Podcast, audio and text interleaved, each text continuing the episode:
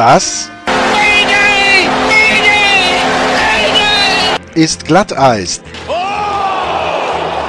Die Extravaganza von Sportradio 360.de zur National Hockey League.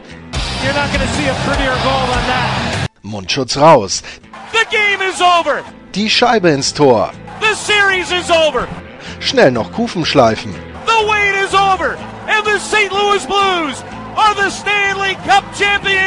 Und hier ist euer Gastgeber, Lars Marendorf. Hockey-Fans und willkommen bei Glatteis, dem NHL-Talk. Es ist vollbracht. Folge 32 der neuen NHL-Saison ist im Kasten und natürlich Ehre wem Ehre gebührt. Folge 32 ist die Vorschau auf die Saison der St. Louis Blues. Der Titelverteidiger wird besprochen von mir mit Jeff Ponder. Jeff ist einer der Hosts von Let's Go Blues Radio, von einem Podcast über die St. Louis Blues und mit ihm habe ich geredet über natürlich die Bedeutung des Stanley Cups für ihn, für die Stadt St. Louis und auch über die Offseason der Blues gab es ja ein paar neue Verträge, auch ein, zwei Abgänge und natürlich dann die Frage lag nah auf die Chancen von St. Louis für die neue Saison. Können sie nach Pittsburgh das zweite Team werden, das in der Salary Cap Ära den Titel verteidigt. Also viel Spaß mit Folge 32 und der letzten Vorschau für ein Franchise auf die neue NHL-Saison.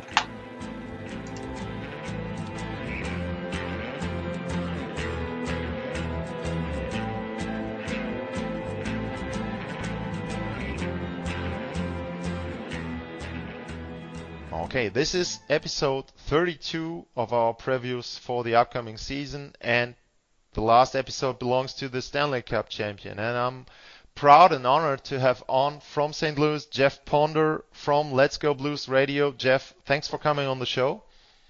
Oh, of course. Thanks for having me. It's a big thrill, and and you know I, I know I've got a huge following there from uh, where you live. Of course, you know so many Blues fans there in Germany, right? Well, I suppose there are a couple of Blues fans because um, you guys had uh, Jochen Hecht on there um, Yes. as a player there, so um, he was pretty good um, there um, playing for for the Blues. I mean, um, Leon Draisaitl now has set the standards um, pretty high, but uh, uh, Jochen Hecht was one of the guys who performed well. He had a he had a great one-year playoff run. There was a year where he was pretty good, so um, people have followed the Blues in Germany, and um, I think because you're a team that has been in the league for a long, long time, there are a lot of uh, Blues fans here. I've seen Blues um, jerseys around German hockey stadiums, so um, yeah, uh, there might be a couple Blues fans there as well. No, that's that that's great to hear. And and yeah, Jochen Hecht is uh, actually one of my favorite players of all Yeah. time. I was a big fan of his when he was here, and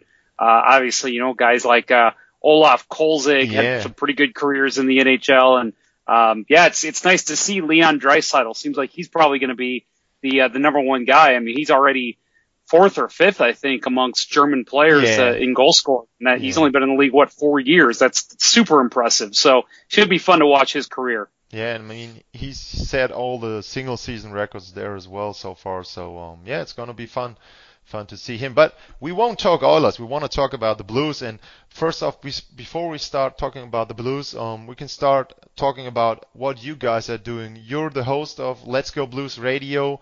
Um, you're doing a couple different things as well in hockey. So um, could you just give our audience a short summary of what you're doing? What is your history in covering the Blues? Sure. Yeah. So first of all, I've, I've been just a, I mean, I, I'm pretty sure that if I could have been born in skates, I would have been.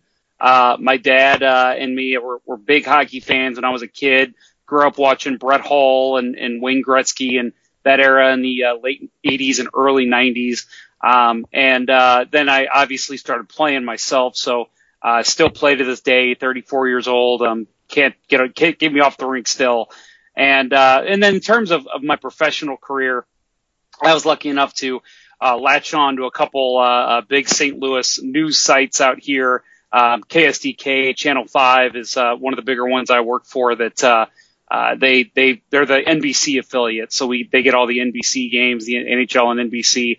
I actually worked a little bit for them, reporting for the Blues. Uh, worked in Blues media for a little while, and also worked for a couple different radio stations doing that. So that's where I made a lot of the connections that I have now And uh, in 2011, with a couple guys that um, really have just been good friends of mine that, that kind of started just as fans like I did, uh, we started a podcast. We were the original St. Louis Blues podcast. We're called Let's Go Blues Radio.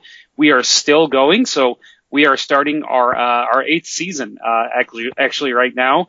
And we've already had a, a full summer slate of shows and, and, uh, we had talked a little bit off air, Lars, about, uh, uh, my series, how I yeah. had, I basically had, uh, people from every single NHL team on, uh, whether it was a podcaster, a blogger, a radio person, and we talked about the Blues' history with that team. So, so if you're a fan of the Blue Jackets or the Rangers, we have an episode for you over at uh, Let's Go Blues Radio. Our summer series was called Behind Enemy Lines. And uh, Lars, as I told you off air and probably even on air, um, hockey is my life. So uh, I used to report. I used to. I still play. I do everything I do involves hockey. Pretty sure my wife is pretty sick of the sport, but uh, I'm at least raising my son to also love hockey. So uh, I'll be passing the torch on. Yeah, I mean, I was just on a date night with my wife um, because we, we got two young daughters, and um, it ended up talking about the podcast I do. So um, you can pretty much imagine um, what uh, it looks like in our household household as well. So yeah, I mean, if you got a passion for a sport, um, it's pretty much it, and you follow it, and you follow your team there. So yeah, um, I can really understand what you're talking about there. Um, so a long-time blues fan, a long-time hockey fan, and obviously for a blues fan, that must have been a dream come true there in in June. Um, raising the cup for the first time there. Um, I mean, the, the story in a whole coming back. There's been so many articles and, and interviews about them coming back from last place just at um, the break of the year and then um, going on to win the Stanley Cup. So um, I'm interested in in your story and maybe what you see there in the, in the hockey community. Um, what did it mean for you as obviously a guy who's followed the team closely there um, that they were able to win the cup and what does it mean for the hockey community in general in in St. Louis is it more I mean there's always a kind of of um yeah order in all those American cities regarding the sports. And um, I don't know about St. Louis. I'm, most of the cities have the the football team at number one, so I don't know if it's the same thing. Uh, oh no, they. I remember they don't have a football team anymore. Um, Just keep rubbing it in, Lars. Yeah, I'm. That, I'm really sorry about that one. Um, but they have a, a baseball team there as well. So um, yeah, first thing what did the cup mean for you, and what does it mean for the hockey community there in, in St. Louis? Yeah, so um, obviously for me, it, it, meant a lot. I mean, uh, um, you know, as I said, I was in the media for a while, so I got to know some of these players like Vladimir Tarasenko, um, Alex Pietrangelo, guys that have been around the organization. You know, I, uh, Doug Armstrong, I talked to him many times. Um, uh, just through other passings, met a couple other guys. So, so as a professional standpoint, seeing these guys finally be rewarded for, for the blood, sweat, and tears they put into their game. They put into the, this jersey, this team, uh, the team logo, the crest, how it's always about play for the logo on the front and not the name on the back. Um, you know, that's how it's been for this team really since, you know, mid 2000s and seeing them finally get rewarded. Um, and then seeing the other guys like, uh, Chris Pronger, Al MacInnis, all these guys from the early 2000s who are still involved in the game of hockey and come back and celebrate with the current players and say, you know, hey, yeah, St. Louis finally did it.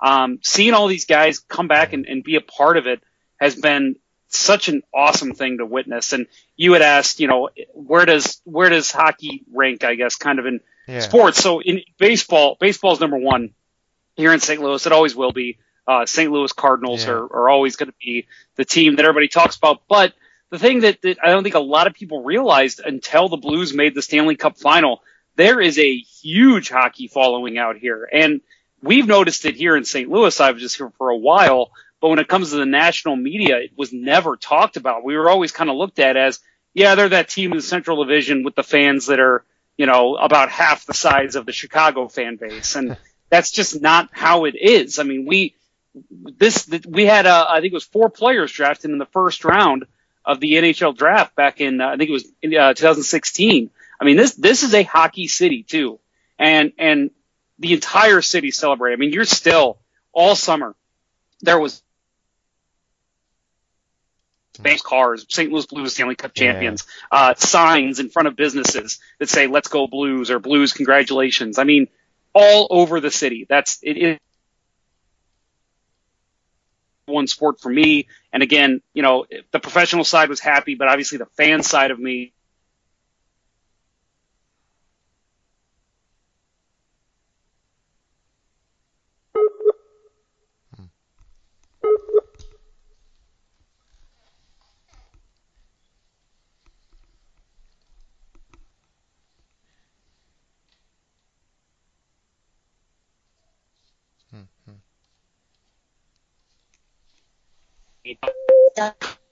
buy tickets to training camp. I went on 10 minutes after and they were sold out. So yeah. it's, it's so much fun to see and it's great to see. And it, I think that hockey culture is only going to build from here. Yeah. And I liked both teams in the last two years winning the cup because I had the same feeling with the Capitals there as well. First time champion, a, a, a franchise that has been suffering a long time there. And just the same story there with St. Louis, bringing all the in all those former players um, like Brad Hull, like people who played there before. That was great to see there um, that there was finally a, a, title there for the Blues, and um, they were able to get over the hump there as well. Um, a different story is always, and it has been since the salary cap, um, especially um, to set up your team after you won the cup. So the Blues go into the off season. Um, they had some some building or some things they had to take care of there. Uh, the, sign the coach to a contract, then sign their number one goaltender um, Binnington to uh, a contract there as well. Um, and then finding out um, if they can afford to keep all those players. So um, when they got into the off season, um, and they were to me they were able to to get the contracts set um, for Berube and for um, Jordan Binnington pretty soon. So um, did you have the feeling that they knew exactly after celebrating for one or two weeks that they now have to take care of those two cornerstones there, the coach and the goalie, and then they can go on from there? Uh, was that the the main um, topic, the main goal to go into the off season? Yeah, you know, it's kind of funny because, uh, you know, as sports fans, I think this is a, a nation or probably a, a worldwide thing where, you know, you're already kind of looking at, uh, you're looking at, okay, what are we going to do next season? Yeah. You know, it was the Stanley Cup final. I remember it was game two and I was sitting there, uh, with a couple friends and one of my buddies said, so what do you think Binnington's going to resign for? and I'm just like, can we talk about this later? I, I, I think we need to focus on what they're going to do now, you know, and, and so like, it, it's just, it was such a, because you know you, he's coming off his his entry level contract, and you know he's going to get a raise, and, and Jake Allen is still being paid as a number one. So you're thinking, okay, you know, eh, but it's like let's try and live in the moment a little bit. So once the Blues won the cup, I mean, it was the next day. There was like, yeah, this is great. Let's celebrate. Greatest moment in St. Louis history, at least top five. And, and, but, but hey, we still got this head coach who's got the interim tag. We've got uh, a starting goalie who's a rookie who's coming up on contract. The hometown hero, Pat Maroon, is is also uh, his contract's up. So that conversation started almost right away. And in the Binnington one, I think there was nobody really that concerned about locking back up Craig Berube. Um, because, you know, he's, he's not, he's not like they win the cup and all of a sudden he can just go start talking to other yeah. teams. He was, he, he was pretty motivated to get signed and locked up in St. Louis. And, and so there was no worries there. But with Binnington, I think the worry was that because the Blues are have always been kind of a cap team, they go right to the cap. The worry was, okay, what if somebody signs Binnington to an offer sheet, yeah. and and then all of a sudden the Blues can't afford him.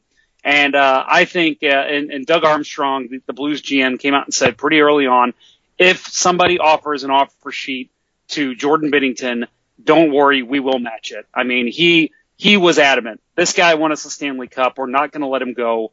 And, um, you know, there was still some worry, but I think right away people knew like this team's got to come back. You know, there's obviously some pieces, there's some interchangeable pieces here and there. You know, you saw Chicago completely retool yeah. after 2010 and even again after 2013 a little bit. Um, so, you know, you knew there was going to be a little bit of moving parts, but, you know, the core of this team, the, the, the alternates, the captains, the, the top six, the, the defensemen, you know that as a, as a, they're all kind of going to be a package deal going into the next year. And so after they signed Binnington, after they signed Berube, um, it just kind of said, okay, the rest of these guys, we need them, but at the same time, like our core pieces are there because we've got the goalie, we've got the defenseman, and we've got the goal scorers. Yeah, that's the one thing. Tarasenko and O'Reilly are signed too as well. Steen as well, Schwartz. So all the key guys you just mentioned there, top two lines and um, the defense there as well, top two defense um, is still signed there. Um, at least for this season, so um, they. Yeah, I'll, I'll tell you that the the biggest concern I think that a lot of people had was the contract that just got locked up a couple weeks ago, and that was the fourth line center in, in Ivan Barbashev. Yeah. Uh, Barbashev's a, a heck of a player, and he's a guy that yeah, you, you say fourth line center and you think, okay, you know, that guy probably gets six, seven minutes a game. He's a guy that can step in whenever there's an injury. He can play on any line and, and he's fast. He's young. He's motivated. Um, great forechecker, probably the best forechecker this team has. And, uh, he's got great skill. I mean, you look up some of the tape he's, uh, of his games back when he was playing in Russia and he's got some ridiculous hands. So, he was a guy that I think a lot of Blues uh, uh, fans were worried about might go back to Russia because uh, it seemed like him and the Blues just could not reach a deal, and they finally did about three to four weeks ago. And uh, like I said, the only big loss you're really seeing right now, uh, outside of the trade they just made, was Pat Maroon yeah. going elsewhere. But at the same time, they've got the the depth to be able to uh, fulfill his spot there on the third line. Yeah, and I mean, Pat Maroon. I know it's bittersweet um, to have him leave because he was a first off you, you mentioned it the hometown guy, then the guy who scored um, in double OT there, getting them through.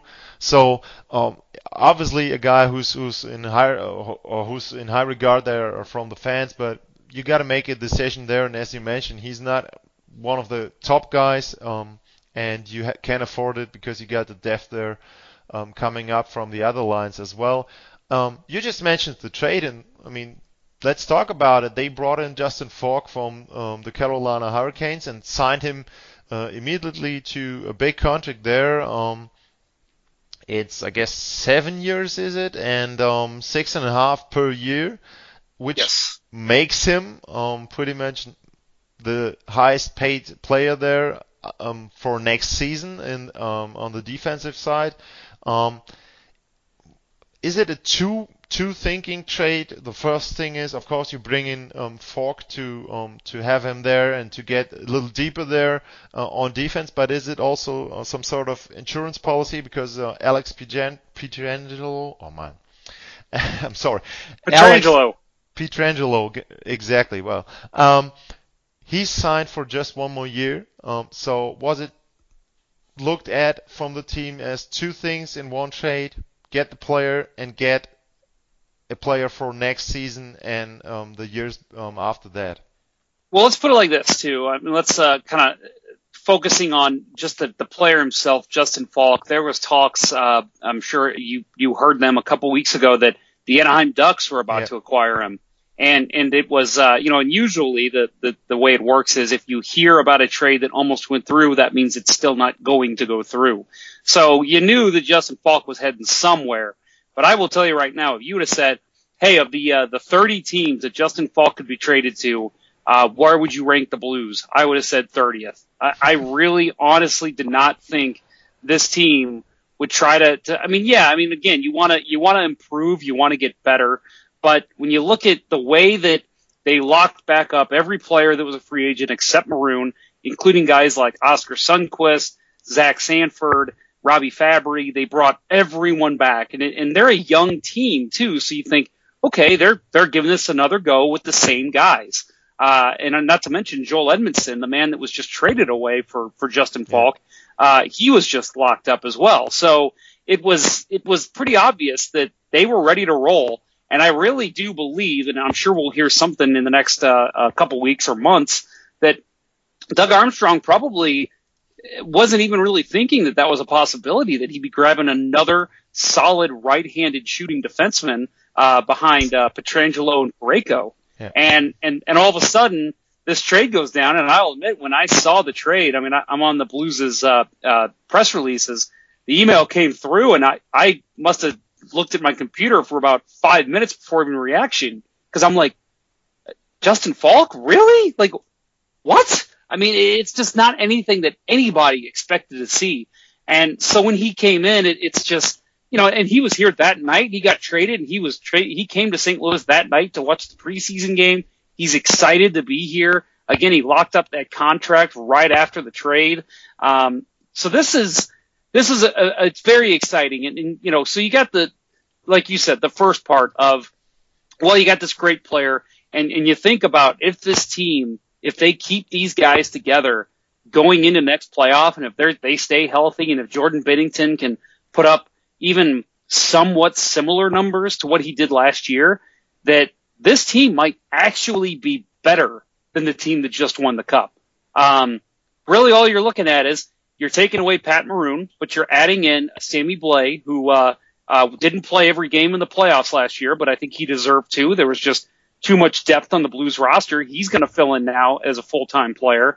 And then, yeah, Justin Faulk on the third pairing, which you put him on any other team, there's a good chance he's battling for the first pairing. Yeah. So this team is very deep and it makes you wonder if they thought, okay, our window is open to go back and get another Stanley Cup, go back to back, be one of uh, three teams that have done it since the mid 90s. And, and, uh, so you got to think that was at the top of the list. But then, as you said, Pietrangelo, free agent next year. Um, there's rumors he's going to make upwards of 10 to 11 million dollars per season. And, you know, he's, and there's a little bit of sentimental reason the Blues fans want to keep him too. He's the first captain to, to capture this city a cup. So, you know, there's a lot of people that are saying, oh man, I, I really hope he doesn't go. And, and Doug Armstrong has said that he is going to do his best to hold on to Pietrangelo and Brayden Schenn. Um, you know, obviously actions are going to speak louder than words. We'll, we'll see if they have contract talks throughout the year. But, um, it, it would be interesting. And you got to figure that next year that the Brayden Schenn contract does come off the books. Um, you might be able to move a Jake Allen if you have to because he's making uh, a fair amount of money. Jay Bouwmeester comes off the books. There's a few contracts that can be moved, and they could potentially keep Pietrangelo, Parayko, and Faulk and have probably the, the best one, two, three punch for right-handed shooting defensemen um, in the league if they can do that. But right now, I think it's uh, it's just a matter of um, you know let's look at, at how they can divide up the ice time pretty much evenly between those three, and uh, and again be a, a Stanley Cup contending team yet again. Yeah, I mean, you answered not only my first question there, but the question I wanted to answer uh, now because um, you mentioned that um, no, or only three teams made back-to-back um, cup wins since the mid 90s. And the thing I wanted to mention was that in the salary cap era, the Penguins, who went back to back, are the only team that even made the finals back to back. So there's no other team that has made it in two consecutive seasons into the finals. Oh no, I'm wrong. There was the the the Red Wings uh, Pittsburgh yes. um, uh, finals rematch, but until uh, pretty much until the Penguins are not involved, you don't get back to back teams there. So um, the thing is, what do you think? You mentioned bringing in Justin Fox is one thing. Um, what could be the other thing for the Blues to be able to at least get back to the finals? I mean, it's always you got to be honest. It's a lot of luck involved there. You don't have injuries. Um, a call goes here and there. I mean, we saw it with with um, the the Golden Knights. They they still claim they would have won um, the series against the Sharks. So maybe someone else would have been in the final there. So it's always a lot a lot of luck involved winning the Stanley Cup. But um, what do you think, other than bringing in Faulk, could be something that they look at maybe changing the way they start the season, changing the way they address certain things um, coming into into the season? What do you think could be something that they look at for next year? Yeah, it's uh, I mean, it's a tough question to answer. You know, we don't know at this point. I mean, the one thing that I can say that that from watching the preseason and watching training camp, um, there's a, a great young Russian player that's coming through the pipeline that you may have heard of, uh, named Klim Kostin. Yeah. And uh, Kostin was drafted uh, just a couple years ago. Um, he's been playing in San Antonio, which is the Blues' American Hockey League affiliate, and and he's he's done okay. He's one of those players that you kind of just been waiting for him to break out because he's he's looked good. He's he's okay. He carries the puck well. He shoots well, but he's just not really putting it all together at once. This training camp and preseason, he has. He has looked like a top NHL player, uh, top NHL rookie, I should say, and a guy that could easily, if he could keep this pace up that he's had this preseason, he could be a guy who could challenge for the Calder uh, Calder Trophy as Rookie of the Year. But the problem that you have, and it's a good problem, I guess, for the organization, is where do you put him? I mean, you've got a you've got a roster pretty much locked in at this point. As I said, you, you see Pat Maroon fall off, but you've already got a Sammy Blais who's going to probably step in there, as well as a Jordan Kyrou who uh, was a was always a call up last season for the Blues. Um, and then you know you got you got the healthy players. You know Robert Thomas was out for a lot of the uh, the Stanley Cup final. Yep. He's going to be healthy and back in the lineup every day. So it's going to be really hard for Kostin to make this lineup. But that's why the Blues, again, kind of getting back to the trade a little bit, that they were able to move Dominik Bokk, who's who's a heck of a hockey player. They were fine with moving him because they said, hey, you know what? We've got Kostin ahead of him. Robert Thomas is joining his second year. Um, Jordan is the guy that, that they are really high on. So they had room to move their fourth prospect in Bokk.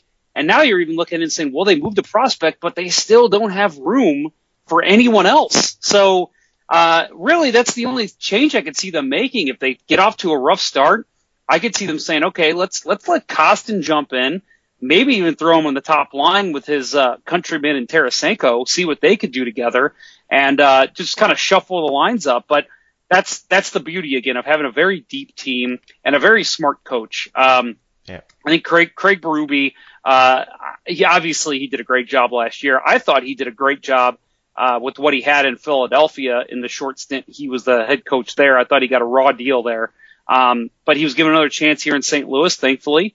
And uh, the thing about him, and, and I don't know if it's him, I don't know if it's Binnington, I don't know if it's a mix of everything, but the hand pass goal is, for Yeah. example, against, against San Jose. Yep. If that were the Blues team from three years ago, and for those who may not remember what I'm talking about, uh, Game Three against San Jose Sharks, the uh, in the conference final, Yeah. uh, there was a, a hand Karlsson pass. hand led- pass, I guess, or no? Karlsson yeah, it was- scored. I think it was I think it was Meier, Yeah. uh, Timo Meier, yeah, to to Karlsson, and um, the, the a Blues team from the past, they would have hung their heads and they would have, you know, and I'm telling you, they would have lost that series. There's no doubt in my mind that San Jose would have rallied. They would have probably went on to beat the Blues in in uh, I believe at that time they could have won it in five games. So that was when I was like, okay, this that let's see what this team does. And and you look at the the contrast between the two head coaches. Peter DeBoer, he wasn't getting calls for his Sharks. He was complaining to the media. Yeah. He was yelling at the refs.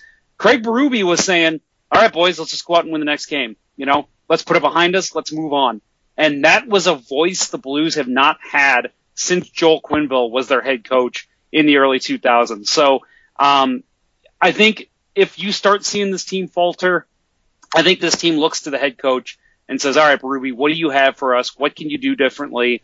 Um, and and he's such a, a good vocal leader that the, the guys love him and they'll do anything for him. And I think that uh, that is an invaluable asset to have for your franchise. Yeah, I, I nodded a lot during your last sentences, and I think it's a big key is as well. They know that this coach led them to success, and that's always a key part. They believe in this coach, and they they believe in what he says there and what he uh, wants them to do. So yeah, um, Jeff, thanks a lot for your time. That was a lot of fun there talking about the Blues.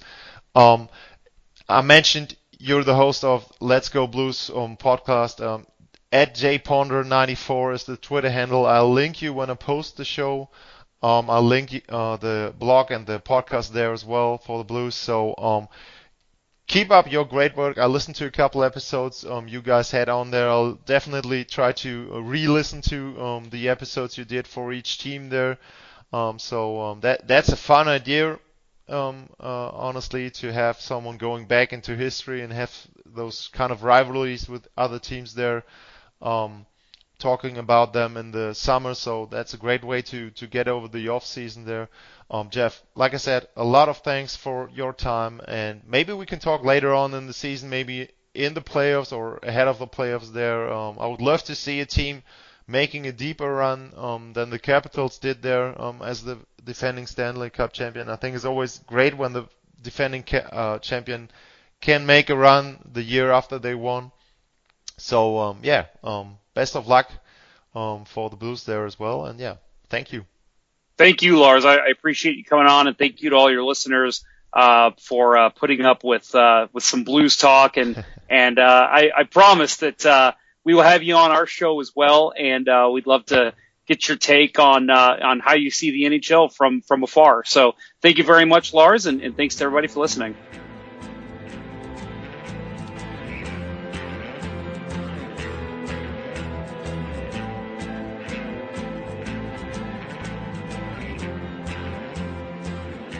An dieser Stelle nochmal ganz kurz die Hinweise auf die Möglichkeiten, uns zu unterstützen.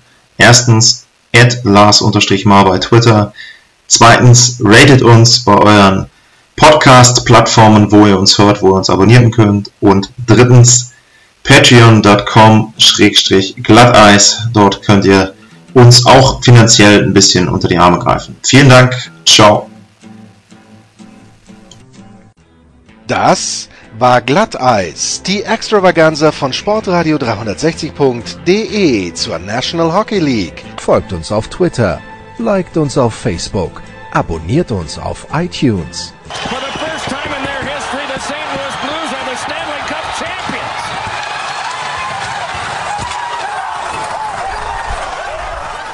Und verpasst nicht die anderen Highlights auf Sportradio 360.de wie zum Beispiel die Big Show, jeden Donnerstag neu. Good morning, good afternoon, and good night, Boston!